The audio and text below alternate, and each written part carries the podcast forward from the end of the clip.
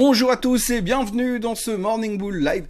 Nous sommes le 17 novembre 2022 et on sent euh, quand même une espèce de fatigue pour l'instant sur euh, les marchés. Alors hier on a eu euh, pas mal de choses à gérer beaucoup d'informations, des informations qui étaient toutes plus ou moins contradictoires les unes avec les autres, ce qui fait que c'est jamais très très simple de trouver son chemin au milieu de toute cette masse d'informations. Et donc du coup, quand on sait pas trop quoi faire, qu'on comprend pas vraiment ce qui se passe exactement, et puis qu'en plus on a deux trois indices qui nous disent que après l'inflation, il se pourrait que la récession arrive, euh, forcément ça pèse un tout petit peu. Donc euh, la seule solution qui restait au monde merveilleux de la finance, c'était euh, de vendre les indices hier, de vendre le marché en général. Et puis c'est vrai que autant on a vu des bonnes surprises sur les chiffres de Walmart il y a 48 heures, autant ceux de Target étaient un tout petit peu moins drôles hier après-midi.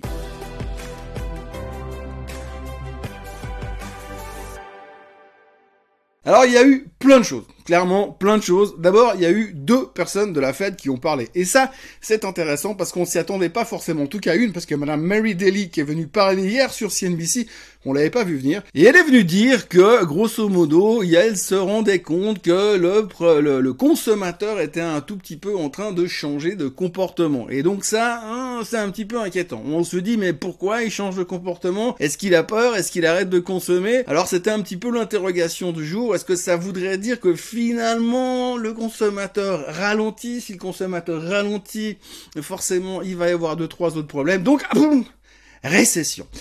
Ensuite, il y a eu Monsieur euh, Waller. Alors Monsieur Waller, si vous vous souvenez bien, c'est le gars qui a parlé ce week-end pour dire qu'il fallait pas s'emballer, qu'il fallait savoir raison garder après les chiffres du CPI et que globalement la Fed n'avait pas encore pris sa décision, mais il se pourrait que potentiellement il se positionne différemment dans le mode de hausse des taux.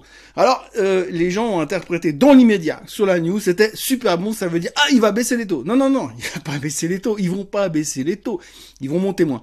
Et c'est ce qu'il a répété. Il a voulu dire qu'effectivement la Fed allait mesurer, peser, sous-peser le pour, le pour et le contre pour savoir ce qu'ils vont faire après, que probablement ils montreraient pas les taux de 75 euh, basis point au mois de décembre, mais par contre, eh bien, ils allaient continuer quand même à monter les taux et que pour lui, il fallait quand même monter les taux euh, l'année prochaine encore. Bah alors du coup, euh, le marché, il savait plus trop quoi penser, mais c'était assez drôle parce que sur la première réaction, le marché a trouvé ça super intéressant, super positif, super, on va dire, deviche. Et puis derrière, alors Monsieur Waller, il a passé le reste de la journée pour dire non mais attendez, j'ai pas dit que j'étais deviche, reste au quiche, faut, faut pas aller, faut pas aller dans le mauvais sens.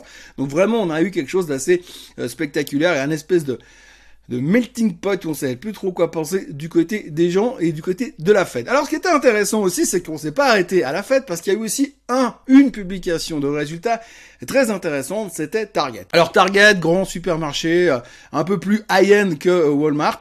Euh, Walmart a donc publié des très bons chiffres il y a 48 heures et ben, on se disait ça peut être pas mal aussi chez Target. Ben non, en fait Target c'est un peu l'inverse. Et pourquoi c'est l'inverse? Eh bien parce qu'en fait Target a déclaré que d'abord le trimestre qui allait se terminer à la fin du mois de décembre, il était déjà mal entamé. C'était assez pourri globalement, donc pas super positif pour l'avenir.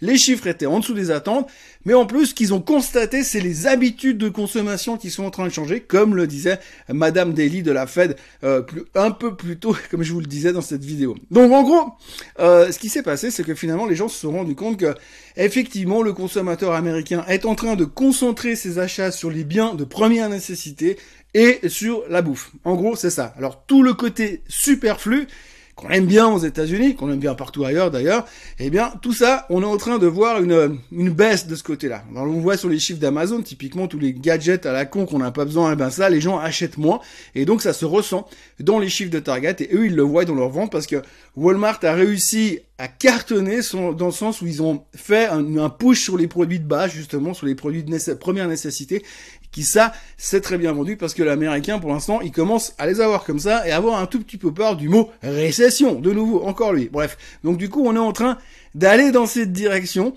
et on sent que ça devient un tout petit peu plus nerveux. Peut-être ça explique la petite baisse d'hier. C'était pas un gros, un gros sell-off, c'était une petite baisse. Alors peut-être que cette crainte de la récession explique peut-être cela. Après, il faudra aussi retenir un communiqué de presse, le communiqué de presse de euh, Micron. Alors Micron a déclaré que euh, la fin de l'année, ça serait très compliqué. On avait l'impression qu'ils avaient pris le copier-coller de Target. La fin de l'année serait compliquée et le business des semi-conducteurs, c'est pas facile. Donc du coup, tout le secteur des semi-conducteurs s'est fait allumer.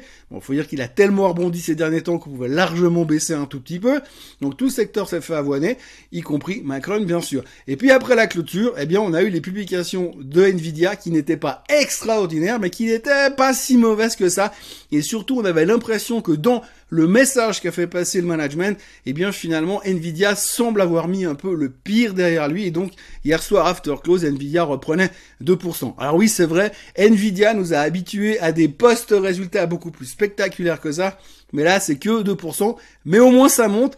Et on a l'impression que l'espèce de trou d'air dans lequel se trouve Nvidia depuis une année, puisque le titre a perdu 46% depuis le top, euh, il a l'air de disparaître gentiment, de se calmer. La tempête se calme et donc les gens commencent à regarder Nvidia avec un petit peu plus de positivisme après ces chiffres d'hier soir. Et puis alors c'est aussi assez intéressant de voir ici et là que finalement les gens, les intervenants, le marché est en train de prendre conscience que finalement cette hausse euh, on va dire stratosphérique dans laquelle on est depuis euh, jeudi dernier, depuis la publication des chiffres du CPI, eh bien cette hausse elle devient un petit peu fatiguée. Bon, c'est normal, hein, on peut pas monter à coup de 10% toutes les semaines, ça ne marche pas comme ça les marchés financiers, les marchés qui montent à la verticale, ça n'existe pas, les arbres ne montent pas au ciel, on connaît l'histoire, et donc du coup, bah, on a un peu l'impression que bah, là, on a un peu euh, épuisé le carburant, et qu'il va falloir avoir de l'info de première bourre pour retrouver de la motivation. Et à côté de ça, on a des tensions quand même géopolitiques relativement élevées, puisque au-delà de ce fameux missile qui est tombé en Pologne, qui visiblement n'est pas un missile russe, mais plutôt un missile ukrainien qui s'est perdu en route. Et donc du coup, ça calme un peu le sujet, mais il y a quand même des tensions derrière parce que on a vu hier que dans l'histoire de ce missile, Monsieur Zelensky a hurlé au viol en demandant que vraiment il fallait intervenir de manière forte et puis massacrer la Russie, alors que c'était un de ses propres missiles. Donc on sent qu'il y a quand même des tensions de ce côté-là qui pourraient déborder à un moment ou un autre. Il faut quand même faire un tout petit peu attention. À côté de ça, il y a une, une, une attaque de drone sur un tanker qui a eu lieu mardi, dont on a à peine parlé euh, dans la presse, mais maintenant les Américains ont identifié ce drone comme étant un drone iranien.